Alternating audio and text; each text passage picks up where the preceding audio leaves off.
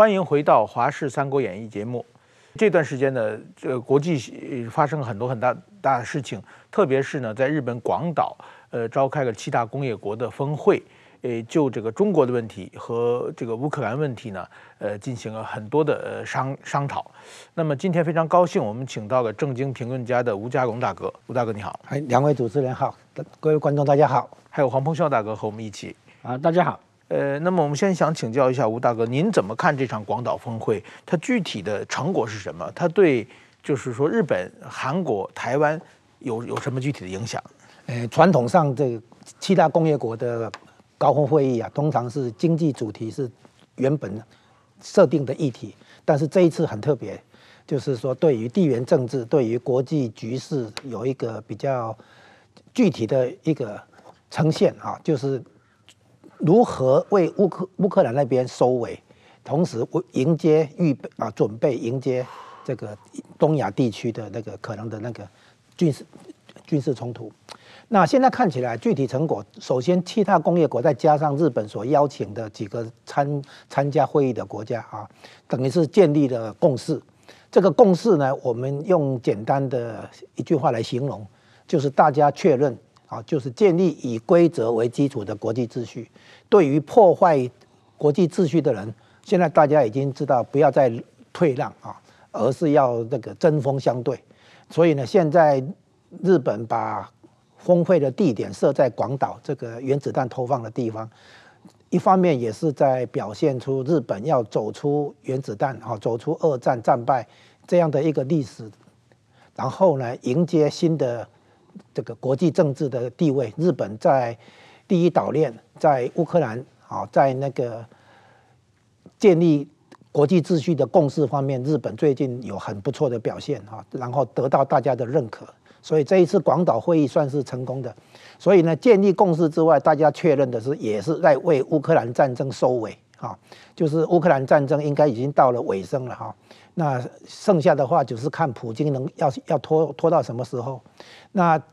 接下来就是为后乌克兰战争做国际安排，啊，就是不只是狭义的这个重建的这个问题，而且也包括如何确认乌克兰，呃，俄罗斯侵略乌克兰这个政治问题，啊，包括追究战争责任，追究普京的责任，然后呢，这个俄俄国的赔偿。以及如何确保俄罗斯以后不会再去侵略周边的小国，那这些安排可能就要具体啊，包这个，所以呢，现在看起来乌克兰战争的确对俄罗斯构成了消耗。那俄罗斯自己当初也是误判，以为可以用闪电战很快的占领基辅，很快的让乌克兰听话，但是整个情整个情况不是这样子。就战争的这个实质层面来讲，相当于。俄罗斯在跟北约作战，哈，虽然北约没有直直接跳下来，那这个模式呢，显然让俄俄俄国的那个旁边的中共哈看到啊，就是表面上美国不没有跳下来直接跟你对着干，但其实美国及跟他的盟友啊是深度的介入。以至于影响到整个战争的结果或者军事行动的结果，那么这个模式以前没有见过，历史上没有见过这样。历史上的话，哈几个大国，德国、法国、英国、美国、俄啊都是直接对交战的。可是这一次，其实美美国跟欧欧洲跟北约是深度的介入哈，包括提供情报，包括提供军火，包括提供训练等等。现在应该要开始安排这个。战争结束后的这个国际政治、国际形势啊，哈，那在就这一点来讲，这个地点选择在诶，在日本的这个七大工业国会议的话，相当于是小型的联合国、小型的那个安理会一样啊。那将来对于后乌克兰战争的国际秩序，肯定会有重大影响。那对日本来讲，等于日本得到国际上的认可了哈，因为原来日本的确有这个。二战的那个阴影在哈，那么在心理上的话，现在日本等于在国际政治上那个起到一个引导、指导的一个分一个分量。韩国的话受到邀请哈，韩国现在已经算是站队美国、日本这边，美日安保同盟这边哈。那对台湾来讲的话，因为乌克兰战争，大家之所以支援乌克兰啊，不忍见到这个俄罗斯轻易的那个完成他的侵略，是因为。大家有一个共同的政治理念，叫做反对任何一方片面以武力改变国际秩序现状。那这个政治理念啊，不但在乌克兰适用，也在台湾海峡适用，也在朝鲜半岛适用。啊，有那个东海、南海都一样啊，就是反对任何一方片面以武力来改变国际秩序现状，改变现状。那么，所以乌克兰的那个战争对台湾这边、对东亚第一岛链这边有很大的启示。啊，就是中共想要用武力来改变现状的话，那是不被接受的哈。那国际上会有一个更清楚的、更及时的应对，而不是让台湾像乌克兰一样被打了以后被侵略、被攻击了之后再来反击。哦，这在台台湾这边应该是不会这样进行的。啊，在乌克兰那边的话，美国当初一直劝，呃，普京不要发动战争，不要侵略。结结果他以为他可以用闪电战嘛，哈，一个礼拜、两个礼拜就就结束。没想到事情不是这样子。那所以这个教训对台湾来讲，等于是那个提早发出预警，让台湾这边知道说，那个要。展现坚定的防卫意志，然后朋友才会来帮忙，援军才会来。你看乌克兰的那个抵抗意志很强，哦，这个对台湾是很有重要的那个启发了哈。就是你要懂得自己国家自己救，那周边的朋友志同道合的那个盟友才会来帮你忙啊，不能像那个有些人以为的，只要对那些坏人啊退让一点就可以换到和平哈。我再强调一次哈，这个和平不是跪出来的哈，和平不是依靠对方有善意。和平是因为你有强大的实力，对方不敢对你有恶意啊，是这样来的。那所以从乌克兰看到台湾，看到第一岛链，我们应该看到这个强大力、强大实力才能够带来和平。那个彭霄大哥，我记得您在脸书上前几天写的这个峰会，就是一个是日本的国际地位提高，另外一个就是说一个排除了中国和俄罗斯之外的新的联合国正在这个逐渐形成。您是怎么有这种结论的？主要是这个原有的联合国的那个体系啊，最近这个，特别是最近这二十年来啊，受到很多的挑战。我们知道，联合国基本上就是所谓的这个二战以后的主要的一个呃，充满了理想化啊的这样的一个国际组织，也是涉及到以美国跟战胜国，譬如像说，这个原来的呃所谓的五这五常中美英法苏五常之间的啊，如何联手来治理这个世界，目的是希望这个世界从此以后能够避免像二次世界大战那样子的惨烈的战争。结果呢，这个联合国的这样的一个理想，首先在在跑朝鲜半岛。就遇到挑战，挑战方表面上看来是北朝鲜，实际上真正幕后是苏联嘛，是史达林在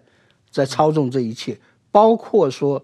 中国的参战抗美援朝，现在讲的好像是呃中国很仗义啊啊很很勇敢的投入这个抗美援朝，实际上完全是迫于斯大林的淫威，中国在非常不情愿的状态之下。参与了这场这个战争，而且做出了最大的牺牲，所以一开始这个联合国就就就跟原来的设想就发生很大的一个一个一个不同。那接着下来就是冷战，这个冷战期间呢，坦白讲也使得联合国应有的那个作用啊，这个越来越受到限制啊。再过来，自从这个呃，中华人民共和国取代了中华民国在这个联合国中的地位以后，中华人民共和国同时也成为五常之一，所以这个是五常里面啊，加上后来苏联解体以后接替武这个苏联席位的俄罗斯，这两个国家，他不接受这个战后的这样的一个秩序嘛，不断的希望能够建立一个。以他们为核心的，或者以他们的想法为核心的一个所谓的战后秩序，这个就使得这个联合国的运作，因为平常联合国是一盘散沙，这么大个会啊，主要还是在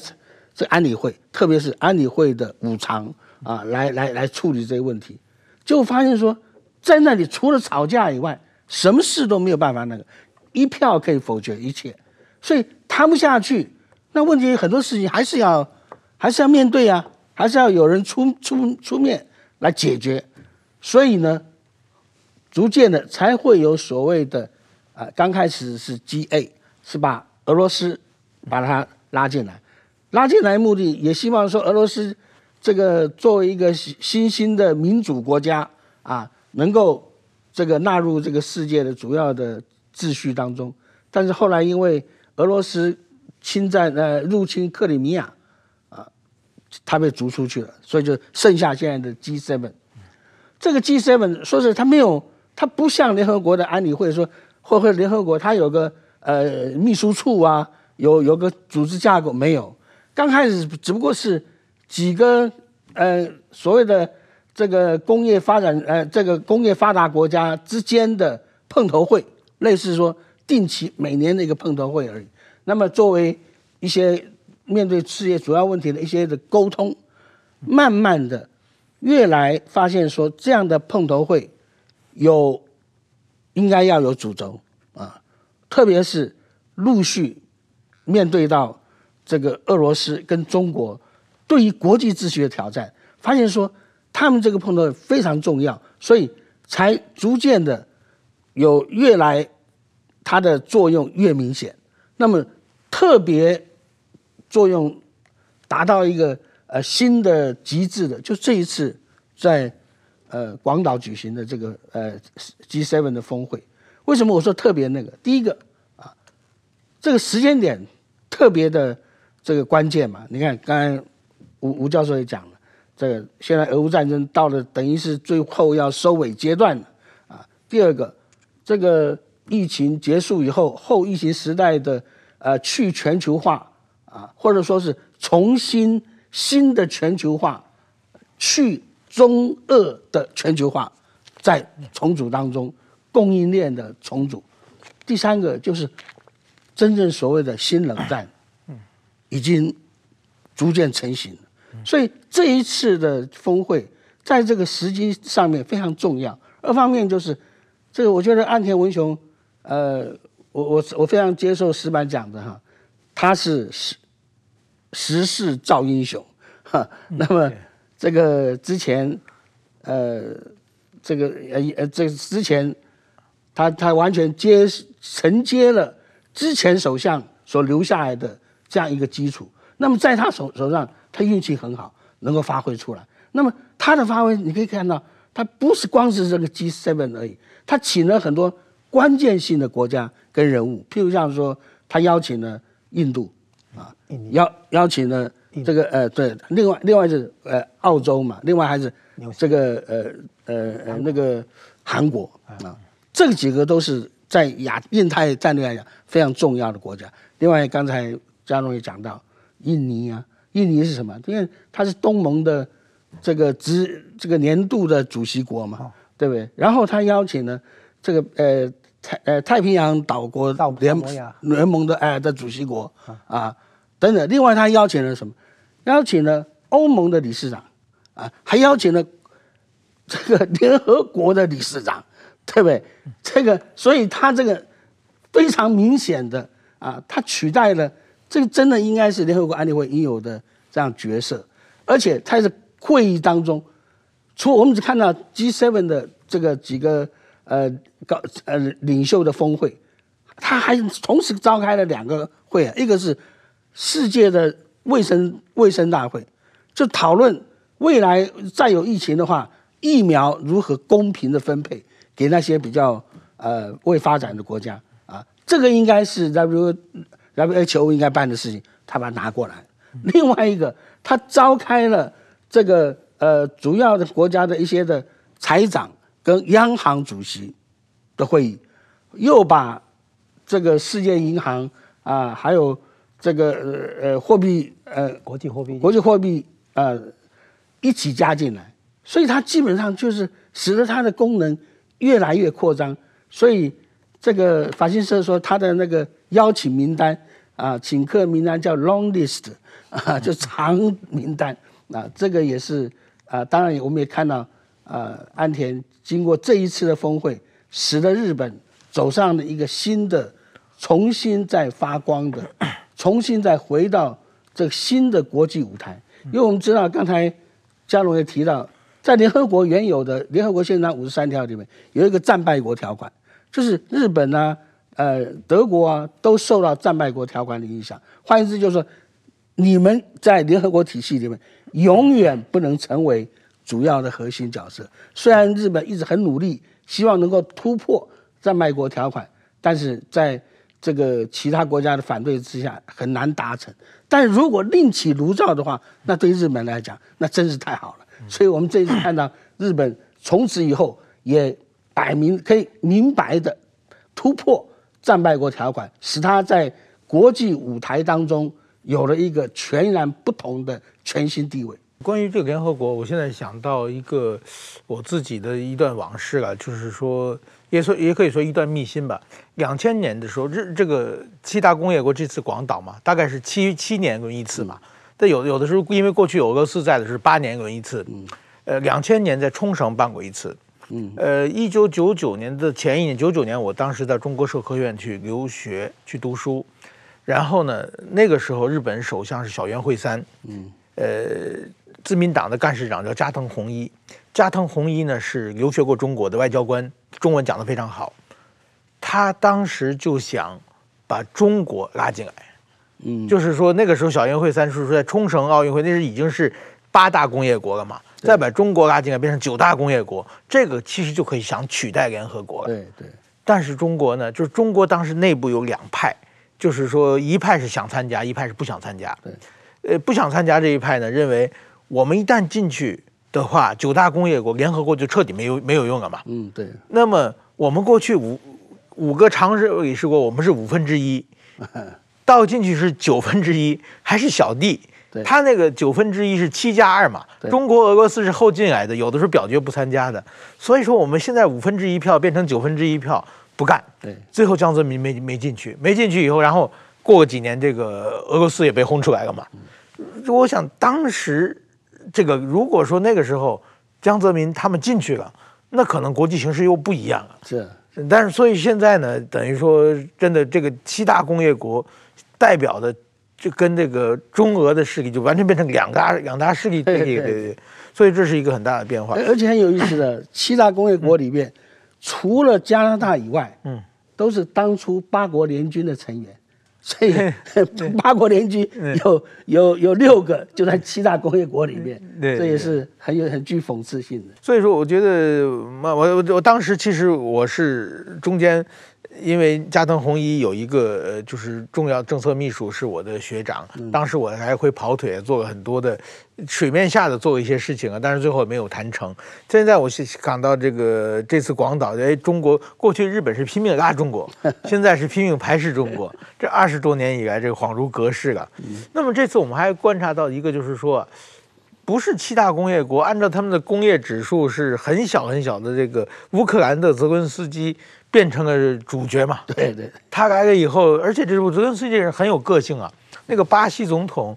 好像巴西总统好像如果过去说这个俄乌战争双方都有责任嘛？对对，哎，我不见你，嗯，对，所以说很有个性，这个显示个存在感，而且呢拿到了很多好处。有一种说法是啊，我这个不知道是真的假的，就是说。巴赫穆特在打仗的时候被在工业七大工业国会进这个会议期间，这个乌克兰的巴赫穆特受很大攻击嘛？对，是一种苦肉计啊。嗯，就是说，你看我们的人都被打了，你们赶紧给我支援吧。结果拿到了很多很多的支援啊！我不知道这这个没有确认啊。这个吴大哥你怎么看？现在这里提到了哈，就是国际秩序的重新安排。嗯，那这里包括联合国的安理会常任理事国的俄国去发动侵略。这完全违背联合国的本意。那现在联合国的问题啊，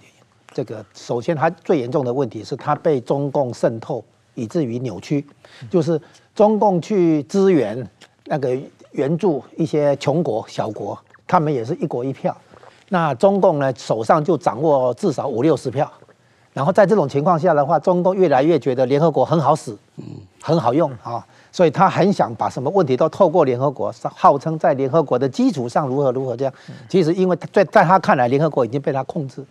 那美国现在等于另辟途径，哦，另起炉灶，从七大工业国开始，然后邀请一些重要的相关的国家来加入会议哈。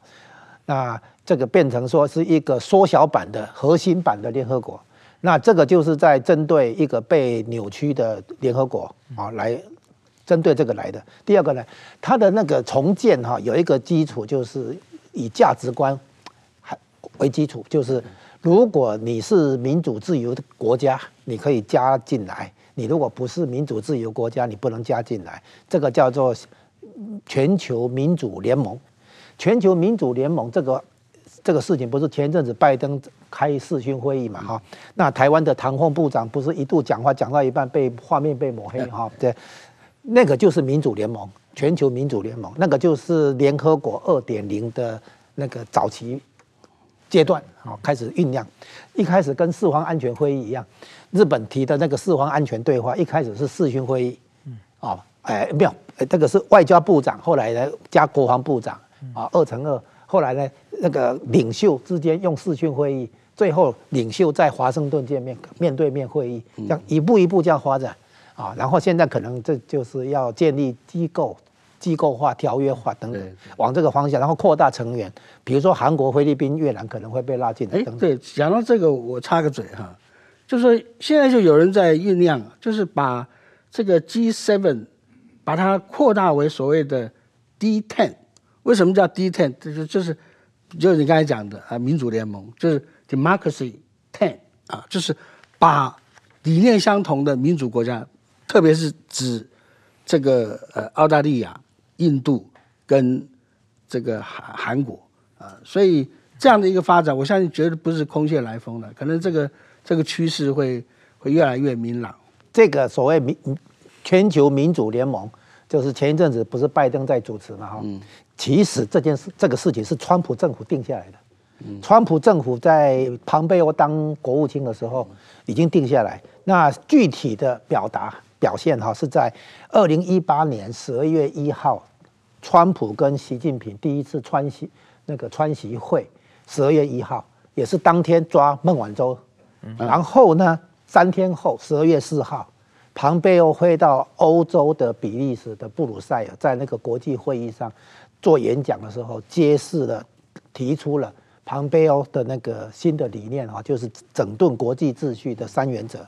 第一个，以规则为基础的国际秩序；第二个，由普世价值展开的国际秩序；第三个，由美国领导的国际秩序。然后要整顿的机构啊，当时是世界贸易组织，后来爆发那个疫情，变成世界卫生组织。然后呢，世界银行、国际货币基金、联合国，还包括欧盟。美国跑到欧洲去告诉欧盟要整顿欧盟哦，是这样子的啊。然后呢，这个意思就是说设立一个门槛，比如说世界贸易组织要市场经济体才能够加进来，不是市场经济体的就排除在外。那台湾是市场经济体可以加进来，中国还没有取得市场经济体的认证就不能进来，类似这样。然后呢，民主联盟的话就是民主国家可以进来，不是民主国家就不能进来。这样的安排等于在去中共跟去俄国。啊，那这一个新的那个国际机构哈，改革的方向、整顿的方向，这个在川普政府提出来。川普时代，美国在联合国很多的委员会退群嘛？对对，退出。对不对？对啊，这个包括人权委员会，它人权跟教育哈。啊，所以说这个呃，然后美国拖延不缴会费啊，这个呃，就是等于是把这个联合国当做一个烂尾楼啊。摆在那里，根本就不甩它。哎，这个是已经发生在世界贸易组织。世界贸易组织有一个重要功能，就是贸易仲裁。大家对大家有纠纷、有争争端的时候，贸易仲裁。贸易仲裁要三个法官，三个法官尽量也能够回避哈，所以要有足够的法官。结果美国不提名，提名不够，所以现在法官数目不够，不足以召开。贸易仲裁庭，对，啊，等于是把它废掉，啊，慢慢的废掉。你看以后会成立新的，比如说这一次 WTO 叫做我那个世界贸易组织，将来说不定成立一个国际贸易组织，啊，叫做 ITO International Trade Organization 这样子。所以呢，现在就是说，美国已经看出国际机构二战以后的国际秩序跟国际机构必须整顿，嗯。啊，因为那个已经被中共跟俄国。扭曲跟利用了啊，那所以呢，将来会产生联合国二点零，啊，世贸组织二点零，世界卫生组织二点零这样的一个新的一个架构啊，然后明确游戏规则，把游戏规则明确化，就是你必须符合某些条件，跨过某些门槛，你才能够进来啊。那所以呢，这一次广岛会议的话，我说首先建立共识，第二个为乌克兰战争结束后的国际秩序开始重新安排啊。然后呢，这个在这个基础上邀请泽伦斯基啊来参加这个会议。那泽伦斯基会来，表示他。那个本国的那个作战军事情势已经可以放心，才能够出来参加这个会议。所以呢，其实也是在认定哈，俄罗斯应该是战败，然后俄罗俄罗斯之后呢，包括追究战争犯，追究这个赔偿，然后呢，重新那个处理俄罗斯，比如说将来很可能是他要打进俄罗斯，就乌克兰哈开始要打进俄罗斯，而不是说只是被打，然后呢还击啊，不来这一套。找谁说那个坏蛋们可以那个为所欲为，先打别人，然后别人只能那个忍忍耐，然后最后反击。所以一样的那个情况，现在让让整个西方国家得到教训。所以现在在台湾、在朝鲜半岛，不会说等你打了以后我再来反击啊，应该会出现先发制人。如果发现你有动手的迹象的话，可能就要先发制人，就会决战境外啊，可能要先动手了哈，而不是说等着被被你打。那现在看起来，泽伦斯基来参加，一方面就是对乌克兰战争的结局有信心，二方面的话也在呼唤国际社会重新安排国际秩序啊，不能再容忍中共跟俄国这样子那个粗暴的啊去做侵略别人的行动，违背联合国的这个和平的宪章了啊，这样子。这次泽伦斯基的表演是是在这个这边嘛，就是全世界凑在一起，然后呢，中国呢表示。非常不满嘛，这个一一连串的各种什么人权问题、西藏问题、新香港问题，都在批评中国。然后中国为了对抗呢，成立一个这个中亚会议嘛，再找个五个旧苏联的加盟国。嗯，这个我觉得国际世界还要看经济实体嘛。嗯，那个日本这个七大工业国，基本上全世界排名前十名的都差不多嘛。就是七个，不止七个，还有还有别人，印度也也来嘛，就是。那个大相扑的彪形大汉坐在那里，嗯，你在旁边找几个小学生，然后对抗嘛？那几个小国家经济根本在国际上不管经济利益、政治利益都没有的嘛，呃，所以说我觉得中国这个对抗呢，就是表面上做大内宣啊，实际上根本构不成对抗的局势了。那还有一个就是说，中国是不是在挖俄罗斯的墙角了？这五个都是俄罗斯出来的加盟共和国嘛？然后现在你已经说失失败，我把这五个从你的势力范围划到我这里来，可能也有这种想法。这个彭秀大哥您怎么看这个？我觉得石板这个观察是非常到位的，因为第一个在时间点上哪这么凑巧啊？啊，抢在 G7 前一天来召开，对不对？那么呃，我觉得呃，当然，特别是他趁这个机会啊，原来这个呃中亚五国这这些什么斯坦。啊，通通是呃过去苏联的这个加盟共和国嘛，那么就过去的话也是俄罗斯的小弟，那他趁这个机会，他是有这样的想法把他抢过来，想法而已，实际上这个现实可能没有这么美好，为什么呢？哈萨克就不见得会接受，哈萨克现在跟美国的关系会越来越好，啊，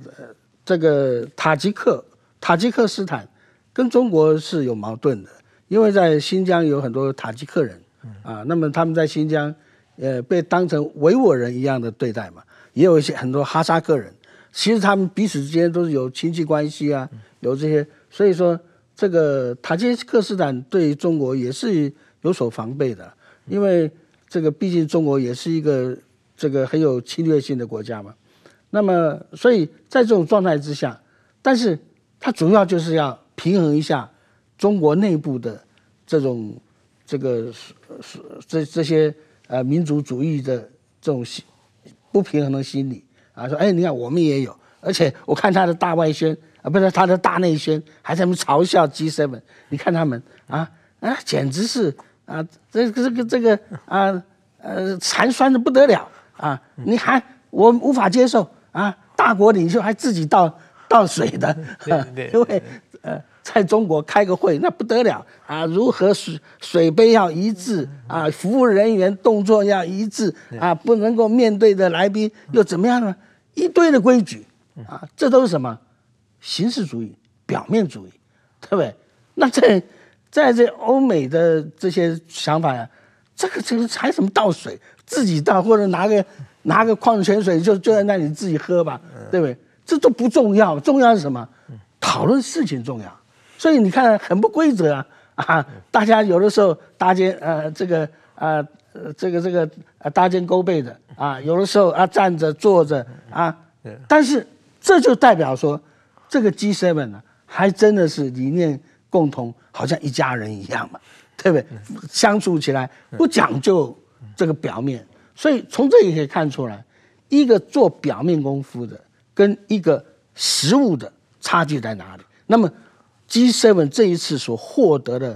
这种成就，坦白讲是划时代。为什么我说划时代？第一个啊，你看到他现在等于是一方面等于把美国的印太战略，我不能说是美国印太战略，因为最早这个印太战略是安倍提，是安倍提出来的，对，对不对？等于是说啊，而且印太战略说不好听点啊，最早应该是东条英机的吧？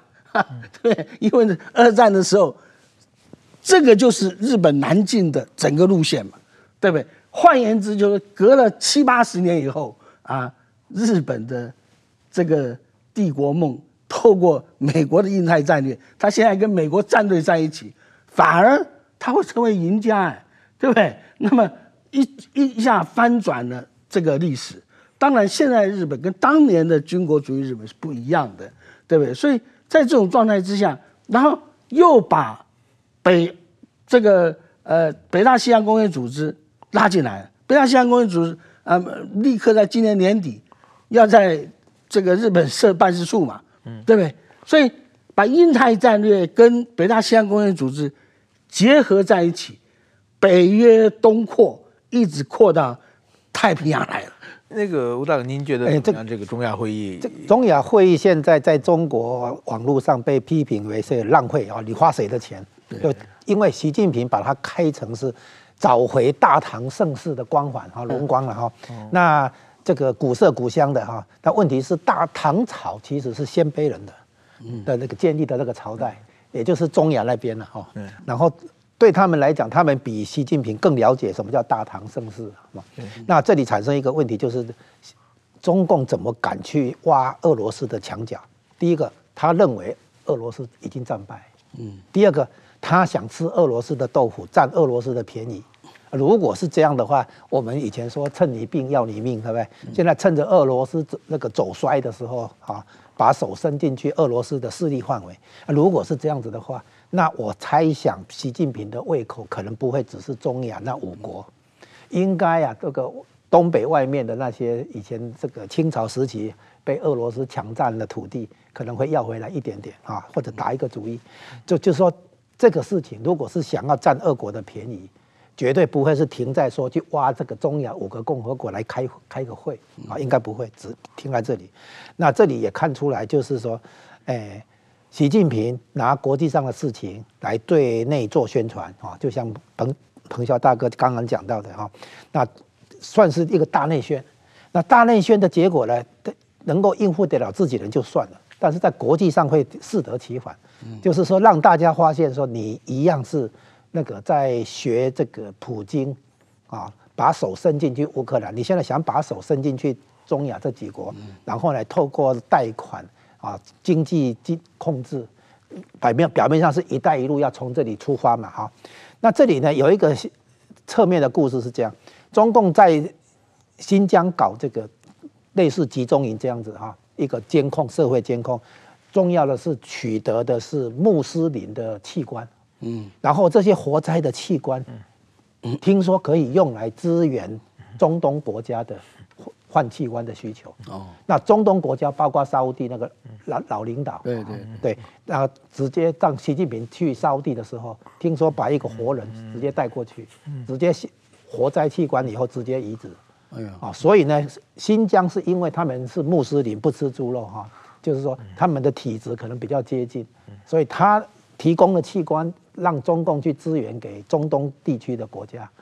听说有这样的一个情况，那这里呢就表示说，中共的国际扩张的这个野心哈，应该极不会收收敛了。啊。那所以呢，他召开这个中亚会议的话，等于是说有什么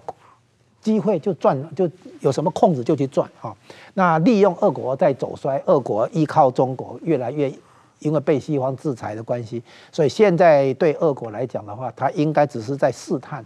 普京的反应。会怎么样啊？那看起来普京已经生气了哈。那如果普京没有进一步反应的话，俄国拿不出进一步反应的话，那习近平的胃口可能就大起来了，可能会在这个这个唐努乌梁海啊，还是外兴安岭啊，这个以前给俄国拿去的中国领土，可能会动一点脑筋的哈。所以我们现在看起来，习近平是利用中亚会议以及乌克兰战争，让他不用真的去发动战争。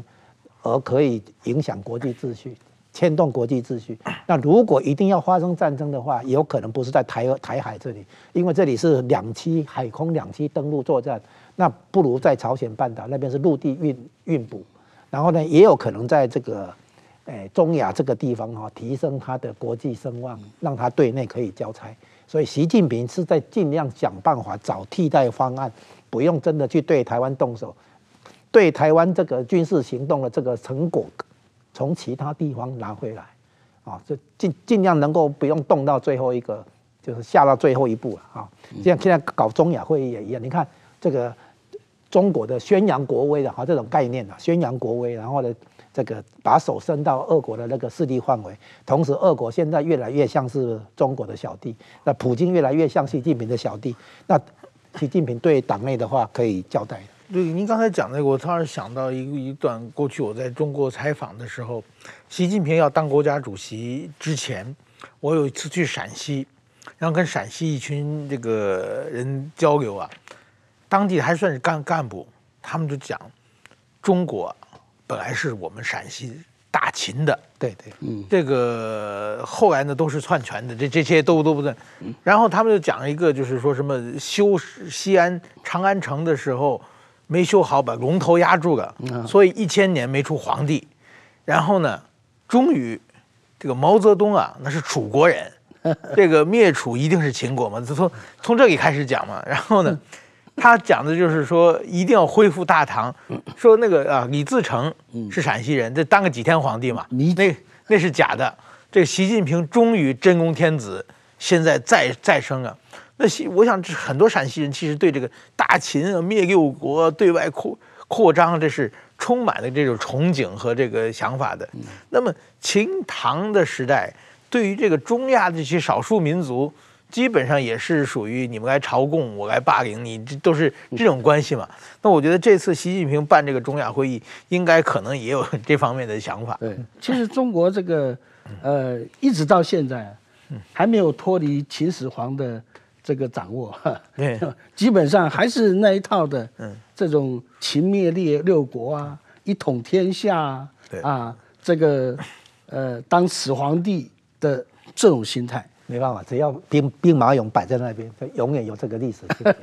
所以，所以我觉得刚才石板提到，呃，这个提到这些的的这种陕西人的心理，因为我是很早以前就到了西安，那时候西安还没改造。还是非常的原汁原味，我特别喜欢到那西安的那个回民回民城里面，那个回民巷里面，啊，那个它的那个非常古色古香的中国式建筑的那个呃，它的那个清真寺啊，而且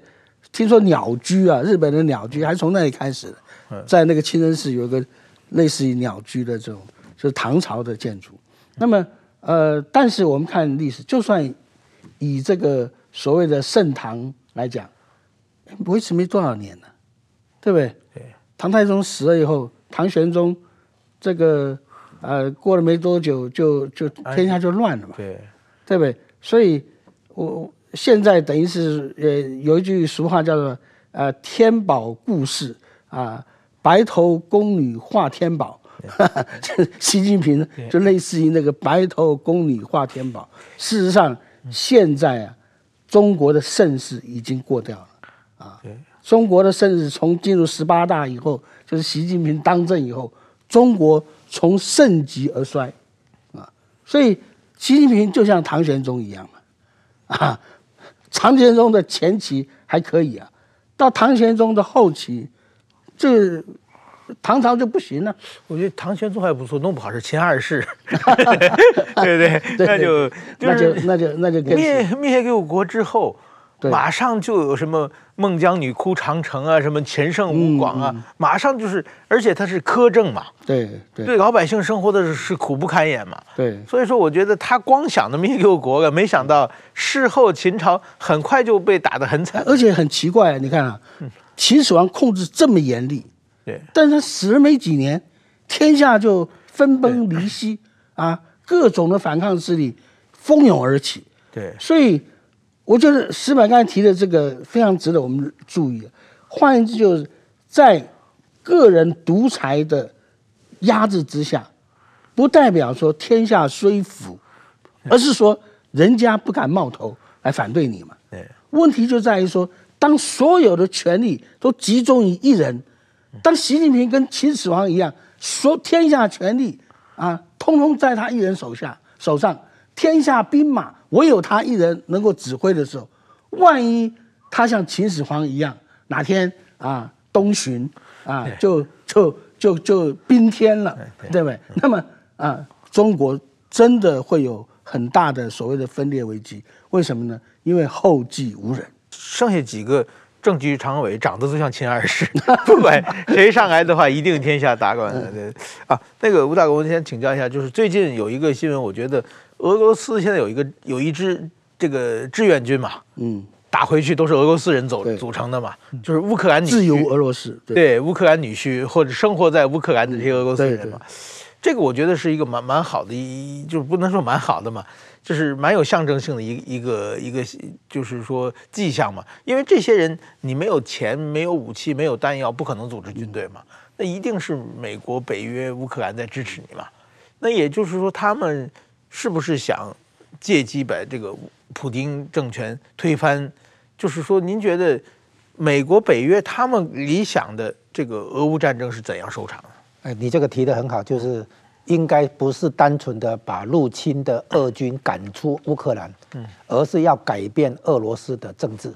让俄罗斯不再是普丁独裁哈独裁的体制来运作。那这个变成说，北约跟美国在。对俄国加压力，好，叫我们以前叫做包围而不进攻了，围而不攻，哦，加压力，加压力到它内部呢，应该会出现不同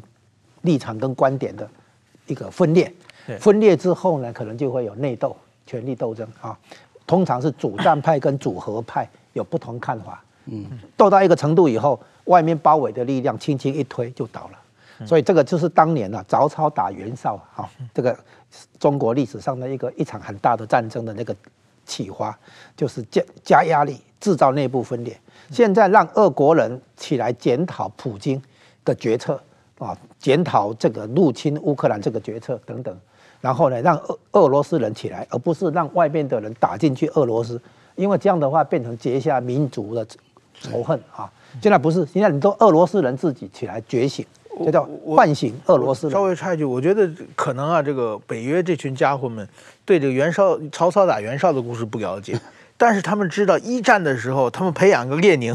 送回去之后，俄罗斯就垮掉了嘛。对对对对，这个这个经验还有啊，就才一百多年前嘛。就是哎，对你讲的对，就是让俄国人自己起来，因为大觉醒啊，因为号召一个新的呃立场或论点哈，然后呢，这个新的俄罗斯人起来解。解决旧的俄罗斯人啊，所以是俄罗斯内部的一个，你可以说政变也可以啊，就是说内部的那个变化，从内部来改变俄罗斯，而不是从外面啊，因为毕竟不是一场这像二战那样子的战争结束，然后比如说日本是被麦克阿瑟占领，然后日麦克阿瑟把一个民主宪法加到日本头上，日本的民主化并并不是他抗争来的啊，对那个国内的威权体制去做抗争，不是，他是。占领军啊，麦克阿瑟把一个民主宪法给给交给日本了。那现在俄国显然民主化是失败的民主化，所以呢，他现在等于还是得靠俄国内部有真正的觉醒，让俄国内部产生一股健康的力量来取代后普京的俄国。所以呢，让俄国人出来是好的，而不是说北约直直接把部队派进去。那个彭帅大哥，你你觉得这俄罗斯这个下场？应该对习近平很有震慑的作用吧？呃，刚开头的时候，习近平不是喜滋滋的啊，跟这个普京两个这个难兄难弟抱在一块儿啊，这个呃有都有双两个都有远大抱负抱负嘛，对不对？但是我们历史上常讲的自大而才疏，这个就是习近平最好的写照。他有他，我相信他真的是有那样的理想抱负，但是问题是，他本身的能力见识。跟他理想抱负之间的距离相差太远。至于说乌克兰现在的状况，我们看到有一个关键点呢。第一个，这个美国的一支这个呃航母的航母航母舰队，现在已经进入黑海了。这是很久以来所没有的事情。啊，一方面，这代表说土耳其埃尔多安啊，现他现在面临很大的危机，他特别的。也要也要呃讨好美国嘛，才会放水让让让美国的这个航母进去，然后他到哪？到奥德萨，到奥德萨，等于是说帮助乌克兰掩护他的整个南部的这个啊，然后这个所以可以看到说，现在美国的希望当然是希望说最好在今年冬天到达以前，把乌克兰战争做一个结束。第二个，这个事实上在现在很多东欧国家里面，这个恶意的很多嘛，嗯，对不对？但是因为俄俄乌战争的状况，使得很多的在东欧国家的恶意处境非常尴尬，嗯，他们不见得同意普京的做法，但是他们承受了后果，他们也会成为未来被打击报复的对象，所以会有一些俄俄罗斯人才会想说，那我干脆以行动来表示。我跟普京是划清界限的，嗯，所以这也是看到最近这几天啊，所谓的自由俄罗斯的这样一支军队啊，这个进入了呃俄罗斯境内。所以说，这因为乌克兰他一直注意着尽量不要去打入呃这个俄罗斯境内，因为打入的话，那那这个事情就变得很大了，对不对？那俄罗斯人自己打，那又不一样嘛。但是这个也是效法普京嘛。当初普京也就用他这个啊东部那四州里面的啊俄罗斯人也好，乌克兰人也好，来来来针对乌克兰，所以说这个自食其果，这普京也怪不了谁。不过基本上来讲，我觉得说现在很多国家都在讨论这个乌克兰战后重建的问题，因为战后重建也是一个很大的大饼啊，一方面也是帮助乌克兰，二方面也让所有现在。曾经帮过乌克兰的国家得到了回报的机会啊，那么这个当然也让中国垂涎不已，而只能干瞪眼。对，我觉得确实是习近平当时的错估的形势。我记得战争刚刚爆发那几天的时候，我看中国的媒体。一片完全一片，然后他们说什么？说绍伊古一战封神，那一战就把这个乌克兰的空军消灭了，然后就是成为历史上最伟大的军事家。现在看绍伊古被打成什么样子了？所以说，我觉得真的中国确实是误算了。然后呢，我想这些今后如果这场再持续下去，俄罗斯的军队，普京不逼着他上前线嘛？上前线的对方的武器越来越好，马上 F 十六也来了嘛，打不过送死。你回头呢？俄罗斯一片空虚，嗯，我还可以当开国元勋，那可能这些军队就倒戈嘛。对，这如果真要倒戈的话，我想这个对习近平来说，绝对很大的震慑力。将来你要是嗯轻举妄动打台湾的话，一旦进入长期化，解解放军很可能倒戈，因为也是你的对手就是北约嘛。对。世界第二大军事大国被北约打惨了，你第三大军事大国，你才同样打北约，又有这个台湾海峡天险。我想一定是对这场这场，如果习习近平头脑够聪明的话，肯虚心学习的话，我想他学到东西一定很多了。好，今天的时间已经到了，呃，谢谢大家，谢谢二位。